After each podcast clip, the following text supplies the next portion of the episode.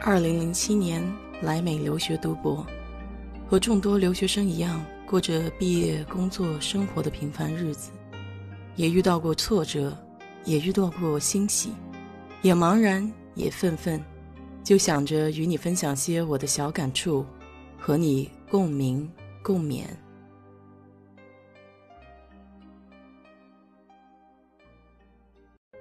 嗨，你好，我是 DJ 水色淡子。昨天在油管上翻视频，偶然找到一个视频，叫《人在三河》，看到了国内不一样的一面吧。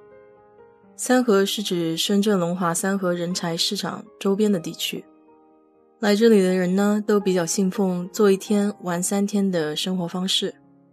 在这里，他们可以为了一百块钱卖了自己的身份证。有些人身背巨额债务，还有一些人与家人断绝了来往，他们终日在网吧里流连忘返。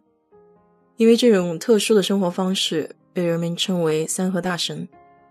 有兴趣的朋友可以去搜搜看。身份证在国内是一个非常重要的证件。我在国外的朋友经常给我抱怨，说回国以后如果没有身份证的话，有些时候拿着护照都没有办法入住酒店。在美国的历史上呢，联邦政府是从来没有发放过全国统一的身份证件的。但美国是一个汽车大国，十六岁以上的人呢，几乎人人都有驾照，所以驾照就成了广为接受的身份证明。无论是坐飞机、住旅馆，还是申请银行账户或者工作，驾照呢就是通行的身份证。而且像是在商店里买东西使用信用卡或者支票的时候。收银员核对持卡人的身份，一般都是看你的驾驶证。不过，由于驾照是各个州自行发行的，不但形式五花八门，申请驾照时候的身份认定要求也不一样。有些州十分严格，有些州就要宽松一些。美国自独立以来，在是否采取全国统一身份证的问题上，一直都存在着争论，包括身份证的类型、功能。以及如何保护个人隐私等。一九三六年，联邦政府推出了社会安全号码，简称 SSN。这组号码呢，是美国联邦政府发给本国公民、永久居民、临时工作居民的一组九位数字的号码。最初呢，是为了追踪个人的收支账户，慢慢就发展成为了个人身份识别的依据。在美国，这个号码你需要自己收藏好，不能给别人看到。因为一旦被盗用了以后会非常麻烦。通常这个号码会用于申请银行的信用卡、申请驾照、交税、贷款等等。初来美国上学的同学呢，如果想要申请这个社会安全号码，你首先要找一份校内的工作，比如说在校内的餐厅或者学校的机房管理员等等。拥有这张 SSN 呢，是你累积在美国信用的起点。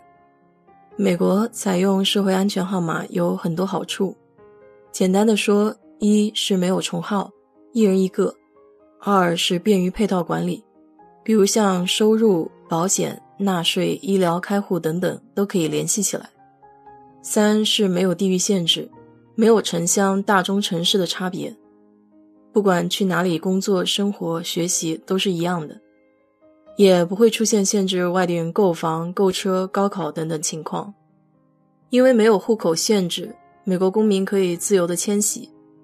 据说美国人平均四年多就要搬一次家，一生大概要搬十多次。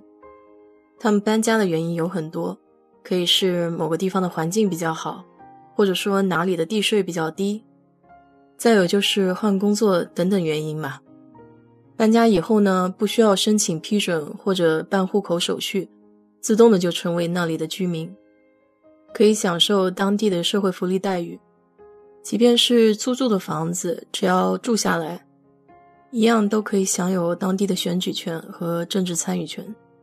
当大城市的人口变多，住房和物价就会提高，进入的门槛就会越来越高。